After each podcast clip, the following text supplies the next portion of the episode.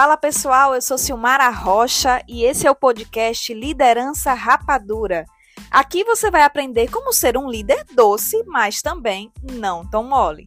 E no nosso episódio inaugural, vamos começar a falar sobre como preparar a equipe para as mudanças. Como que a gente faz para preparar as pessoas para o novo? Como, por exemplo, a chegada de uma liderança, uma mudança de posicionamento da empresa, uma mudança de região, demissões, por exemplo. Como que a gente faz para preparar as pessoas? E o mais importante, será que realmente nós precisamos preparar? Pois é, pessoal, no episódio de hoje nós vamos falar sobre esse assunto. Então, acompanhe esse podcast até o final e principalmente compartilhe esse podcast com os amigos. Faz o nosso podcast chegar a mais pessoas, que eu garanto que você não vai se arrepender. É importante que a gente entenda, pessoal, que quando se fala de novo, ele assusta nem todas as pessoas elas são adequadas a mudanças, né? E aí quando a gente não prepara essas pessoas, o que que acontece com isso? Elas começam a criar resistência. Já aconteceu, por exemplo, na sua empresa que você trabalha, de colocar alguém numa função nova, numa direção nova e aquela pessoa criar dificuldades ao extremo para conseguir fazer aquilo funcionar? Isso acontece na maioria das vezes pelo medo medo de ter excesso de trabalho, medo, por exemplo, de ser desligado, medo de não dar conta daquela nova função. Então, por isso que as pessoas costumam criar essa resistência quando algo novo acontece. Agora que você já entendeu que o novo cria resistência né, nas pessoas se elas não forem preparadas, como que a gente faz para preparar as pessoas? Será que realmente tem como preparar? Tem sim, e eu vou compartilhar com você aqui nesse podcast algumas dicas de como você pode preparar essas pessoas. A primeira dica, pessoal, ajude as pessoas a comprarem a ideia. É isso mesmo. Quanto mais a gente fala sobre esse processo de mudança, quanto mais a gente vender essa ideia que o novo é necessário, esse novo caminho que a empresa criou é importante, menos dificuldades as pessoas vão criar. E aí, de fato, a gente precisa agir como um vendedor. Não é só chegar para as pessoas e informar: olha, pessoal, a partir de amanhã ou a partir do próximo mês, isso é o que vai acontecer na empresa. Não, na verdade, a gente precisa começar a preparar, a vender para as pessoas a ideia que o novo é bom, que é algo que vai chegar para agregar, que é algo que vai chegar para fazer a empresa evoluir ou a sua própria liderança evoluir. Por isso que é necessário, nesse momento do novo, a gente agir como um vendedor.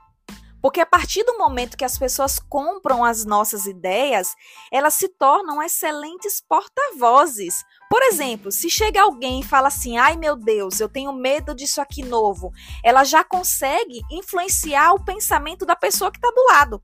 Concorda comigo, vai pessoal? É muito mais fácil a gente ouvir o colega do café do que o nosso líder direto, né? Então, se a gente começa a criar, a vender essa ideia para as pessoas, ela vai começar a influenciar outras pessoas que estão ao seu redor.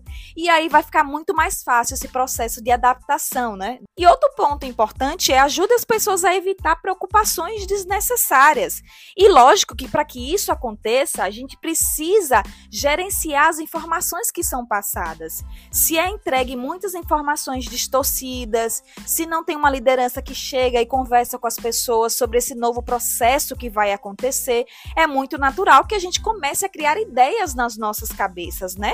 E essas ideias, na maioria das vezes, levam a desestímulo. Por isso que muitas pessoas, quando chega um processo novo, elas largam de mão, porque elas acham que serão demitidas, que terão um salário é, não reduzido, mas porque não pode, mas terão um salário, um benefício inferior ou um benefício cortado ou uma mudança de função. Então é muito necessário a gente gerenciar as informações que são dadas dentro desse processo. Agora eu vou começar a compartilhar com vocês o segredo para vocês começarem a cuidar da equipe de vocês dentro desse processo. Primeira coisa que a gente precisa entender, pessoal, no processo de mudança existe um ciclo chamado ciclo da preocupação previsível. É justamente nesse ciclo que as pessoas têm medo, resistência e ansiedade. Isso é despertado nesse início do processo de mudança. Por que, que isso acontece? Porque as pessoas, elas não têm muitas informações, então elas não sabem o que é que vai acontecer, elas não sabem se elas terão algum prejuízo, elas não sabem se elas serão desligadas, elas não sabem o que, é que elas precisam fazer durante esse processo. Então, por isso que a gente chama de ciclo previsível, né? Que é quando a gente não tem informação, a gente não tem noção dessa implementação e a gente está muito preocupado com o que a gente vai perder e não necessariamente com o que a gente vai ganhar. E como que a gente faz para lidar com esse ciclo de preocupação previsível? São dicas bem simples, pessoal. Primeira coisa que vocês precisam entender: ninguém sabe se a mudança será benéfica. Então é importante compartilhar o máximo de informações possíveis, ajudar a, a responder as perguntas das pessoas, né? Lembra o que eu falei para vocês: as pessoas estão preocupadas com o que elas vão perder, não necessariamente com o que elas vão ganhar. Então, deixem as pessoas expressarem seus sentimentos durante essas mudanças, ouça essas pessoas, envolva essas pessoas durante esse, esse processo, peça opiniões. Isso vai ajudar as pessoas a cada vez mais diminuir o excesso de resistência. Porque muitas vezes, quando as pessoas têm espaço para expressar os seus medos, as suas dúvidas dentro de, desse processo de mudança, a preocupação desaparece porque ela sentou com o gestor direto, sentou com a diretoria e ali todas as dúvidas foram esclarecidas, inclusive até os medos foram resolvidos. Então, por isso que é necessário nesse processo você acolher essas pessoas, dar espaço realmente para elas expressarem o que elas estão sentindo, expressarem seus medos, e aí você pode responder todas as dúvidas que acontecerão, né, durante esse processo de mudança. Bom, eu já citei para vocês que no processo de mudança, o primeiro ciclo que se chama é preocupação previsível, que é justamente o medo, a resistência e a ansiedade, né, de tudo que vai acontecer. Agora que a gente já aprendeu a resolver esse primeiro ciclo, vamos para o próximo. Sim, existe um próximo ciclo. O primeiro, que é o inicial, já expliquei para vocês.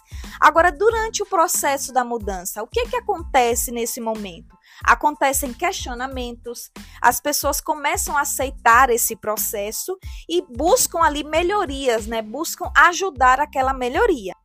Então, quando a ansiedade é diminuída né, nos questionamentos anteriores, ou seja, você deu espaço para a pessoa fazer pergunta e falar para você os seus anseios, agora vem os questionamentos.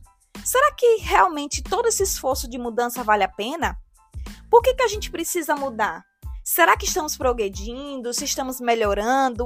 Então, as pessoas começam a pensar no impacto dessas mudanças. E aí é quando elas começam a colaborar, né, pessoal? Elas querem saber quem mais vai estar envolvido nesse processo. Como que a gente pode ajudar? Como que a gente pode envolver mais pessoas? E como que a gente melhora a ideia original? Como que a gente aprimora todo esse processo? Justamente nesse estágio que as pessoas começam a se convencer do benefício da mudança justamente porque elas têm provas que a mudança de fato é eficaz, ela funciona, ela pode ser implementada. E aí, nesse momento, pessoal, que você precisa utilizar as pessoas que adotaram a mudança a convencer as outras pessoas que ainda têm resistência.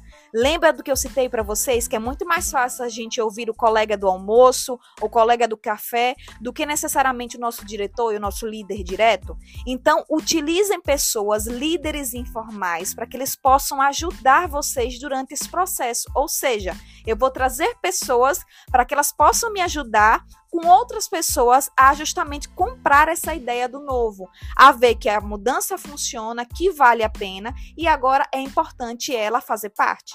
Quanto mais você conseguir envolver pessoas, né, nesse processo de mudança, a próxima etapa fica muito mais fácil. A primeira etapa era do medo, das dúvidas, da ansiedade de tudo que vai acontecer, e aí a gente resolve todos os questionamentos, né? A gente já começa a trazer pessoas para colaborar, e agora a gente vai utilizar essas pessoas que estão dispostas a colaborar para que elas possam influenciar mais pessoas. Então vocês concordam comigo que a gente começa a construir uma etapa melhor, a segunda etapa com mais gente, com mais força? É importante a gente entender que cada pessoa ela vai estar num estágio diferente da mudança. Não significa que toda pessoa que estiver ao seu lado na empresa, ela vai comprar essa ideia de cara, ou melhor, ela vai deixar de comprar. É importante você conhecer com quem você está trabalhando, justamente para você saber o estágio que cada pessoa vai estar. E isso vai ficar mais fácil para você conseguir implementar as mudanças, porque você vai saber que se o Mara ela está no estágio do medo, mas João ele está no estágio do questionamento, né? Ele está no estágio da colaboração, então ele consegue influenciar um pouco o pensamento de Silmara.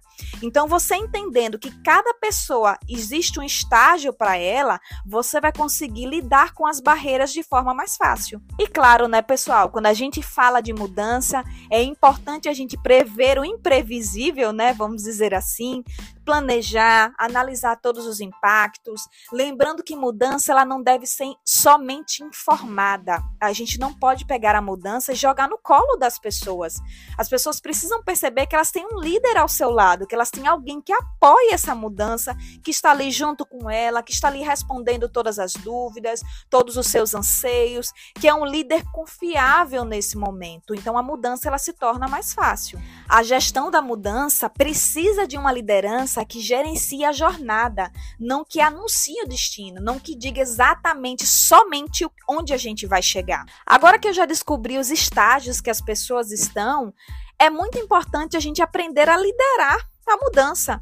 Então a gente precisa se preocupar com a adesão. Quem é que vai estar conosco? Lembra que eu citei para você que a gente, para vocês que a gente precisa vender ideias é, depois explicar o que é necessário, reverter todas as dúvidas das pessoas, oferecer estrutura. É muito importante oferecer estrutura, porque muitas vezes a gente delega e espera que a mudança aconteça sozinha, né? Só que aí de fato nenhuma mudança ela é, ela se torna forte, ela, ela conclui se a gente largar as coisas de qualquer jeito. E óbvio que a gente precisa tornar a mudança sustentável e explorar as possibilidades, né? As possibilidades boas, o que a gente conseguiu evoluir, as ruins também. Quem é que não comprou ainda a ideia e precisa comprar? Quem é que eu posso ajudar? Quem é que eu posso conversar? É muito importante a gente verificar, a gente verificar todas as opções que a gente tem. Porque muitas vezes, pessoal, as pessoas elas se opõem à mudança porque elas não são chamadas a participar elas são somente informadas. E aí por isso que acontece medo, resistência, dúvida, questionamentos em excesso, por isso que acontecem tantas barreiras. Porque ao contrário do que muita gente pensa, as pessoas elas não resistem às mudanças. Elas têm medo de serem controladas e principalmente elas têm medo daquilo que elas vão perder, não do que elas vão ganhar. Então é isso, pessoal. Espero que vocês tenham gostado do nosso primeiro episódio do podcast Liderança Rapadura leva esse episódio para mais pessoas. A gente vai trazer mais conteúdo sobre liderança, como se tornar um líder rapadura e por que, que eu preciso ser um líder rapadura, né? Acredito que você deva ficar com dúvida por que, que o podcast se chama assim, mas não se preocupa que nos próximos episódios a gente vai trazer um pouquinho mais de clareza sobre isso. Espero que vocês tenham gostado e vejo vocês no próximo episódio.